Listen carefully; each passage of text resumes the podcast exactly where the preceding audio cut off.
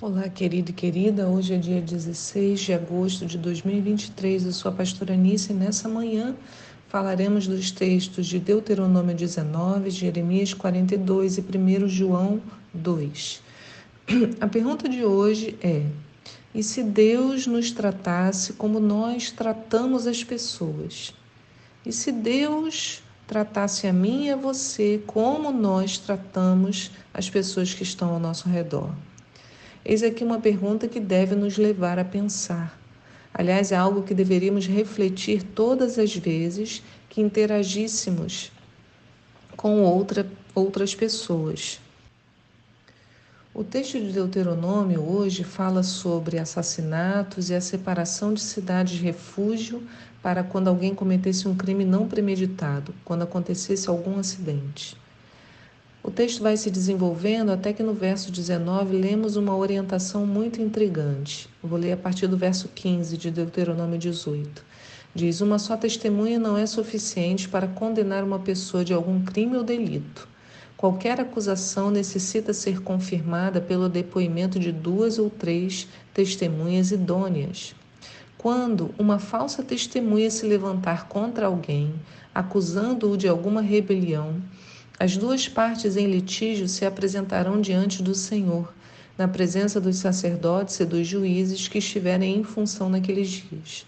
Os juízes investigarão minuciosamente o caso, e se ficar provado que a testemunha mentiu e deu falso testemunho contra o seu próximo, então vós a tratareis da mesma maneira como ela própria planejava punir o seu próximo. Eliminarás, pois, o mal do meio de Israel. Então, Moisés estava ensinando que é preciso ouvir os diversos lados da história e que a condenação não poderia vir por apenas uma testemunha. E aí ele discute a questão da falsa testemunha. Né? Moisés explica que se duas partes entrassem em litígio, deveriam ir até os sacerdotes e juízes para apresentar suas causas.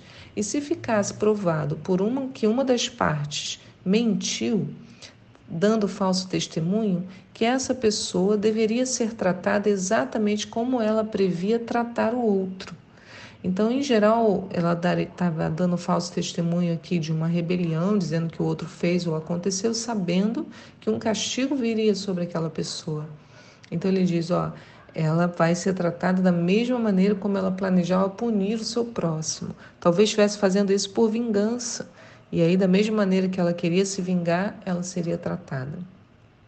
Quando eu li isso, eu fiquei refletindo: e se Deus me tratasse como eu trato aqueles com os quais me relaciono? O que, que a Bíblia fala sobre isso? Né? E fiquei pensando muito nisso. Né? Meu Deus, se você me tratasse como eu trato as pessoas, o que seria de mim? Jesus nos chamou a essa mesma reflexão quando afirmou lá em Mateus 5, no verso 23. Ele diz: Assim sendo, se trouxeres a tua oferta ao altar e te lembrares de que teu irmão tem alguma coisa contra ti, deixa ali mesmo diante do altar a tua oferta e primeiro vai reconciliar-te com teu irmão e depois volta e apresenta a tua oferta. Entre em acordo depressa com teu adversário enquanto estás com ele a caminho do tribunal para que não aconteça que o adversário te entregue ao juiz, o juiz te entregue ao carcereiro e te joguem na cadeia. Com toda certeza afirmo que de maneira alguma sairás dali enquanto não pagares o último centavo. Então, há nas palavras de Jesus a necessidade dessa reconciliação. Então, eu não vou entregar uma oferta sem me reconciliar com o outro. E aqui ainda coloca, né? Se o outro tem alguma coisa contra ti. Né? Então, o outro está aborrecido, eu tenho que ir lá resolver essa questão.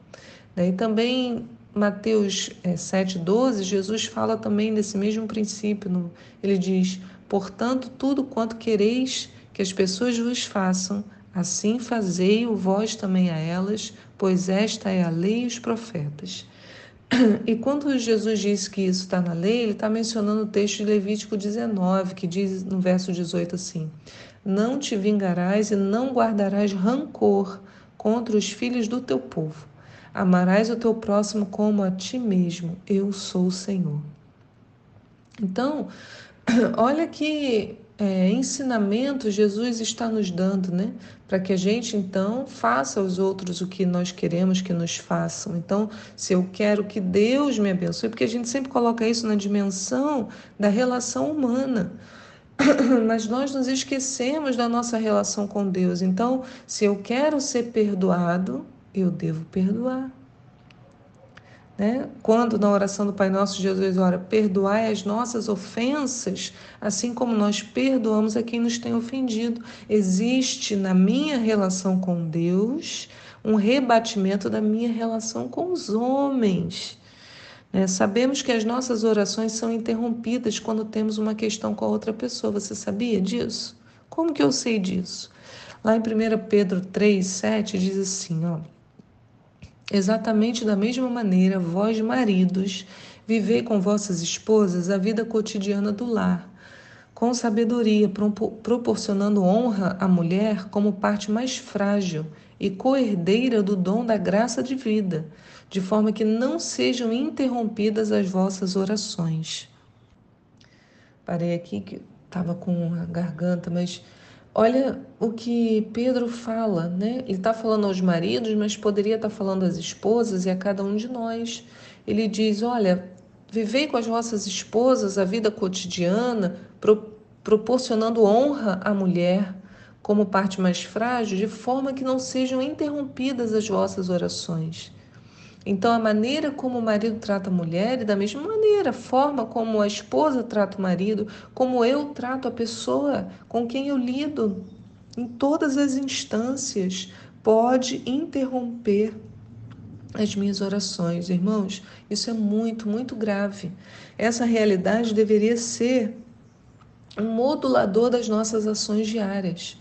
É preciso termos essa consciência para agirmos em concordância uns com os outros.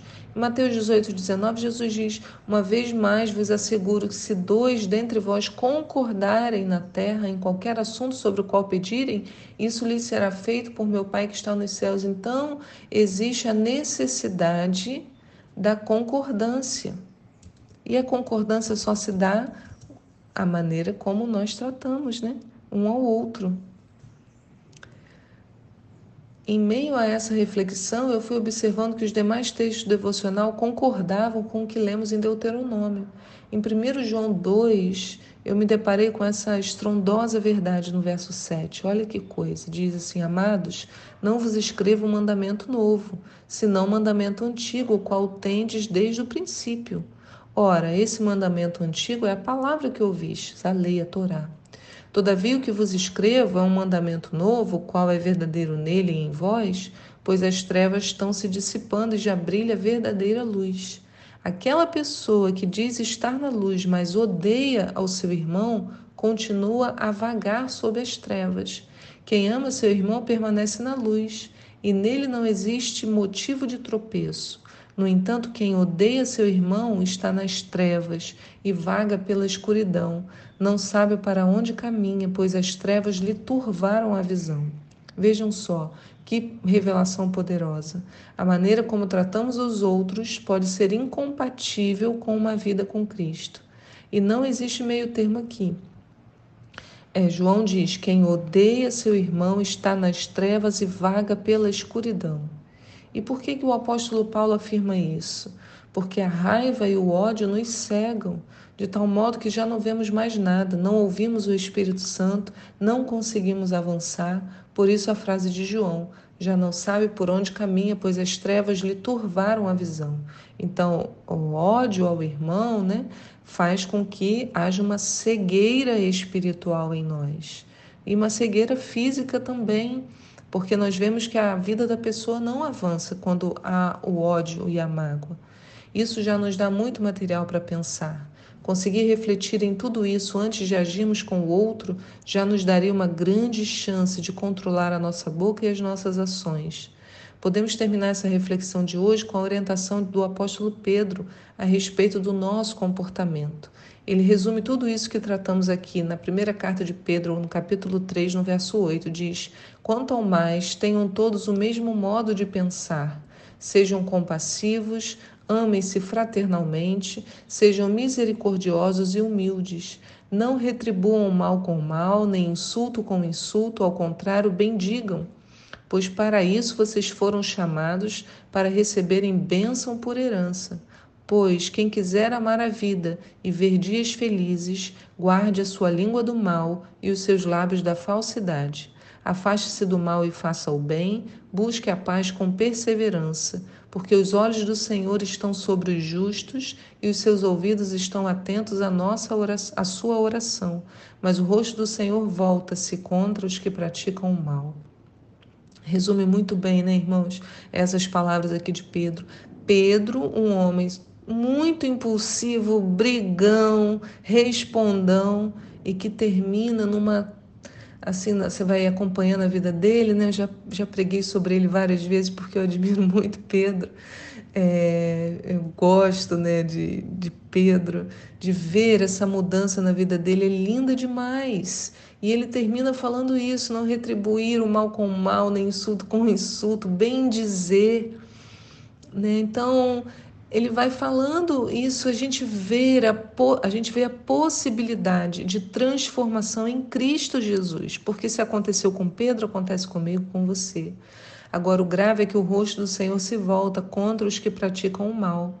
Então, Deus me trata, né, a minha relação com Deus vai ser impactada da maneira como eu trato o outro. Então precisamos de arrependimento e súplica quando maltratarmos as pessoas que nos cercam, para que nossas orações não sejam interrompidas e que não nos peguemos né, distantes do Senhor.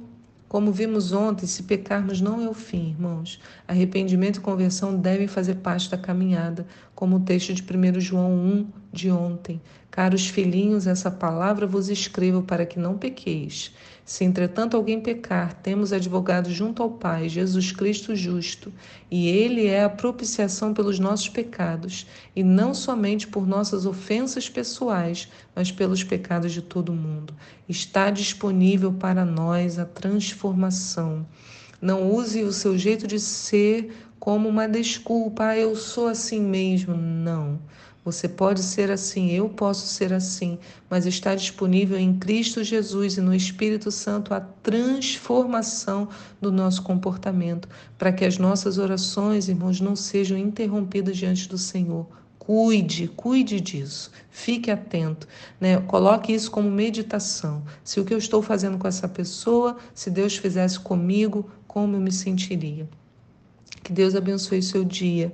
Pai, eu te peço, abre o nosso entendimento, que sejamos, Senhor, pessoas de responsabilidade diante de Ti, cuidando da maneira como tratamos os outros. Em nome de Jesus. Amém.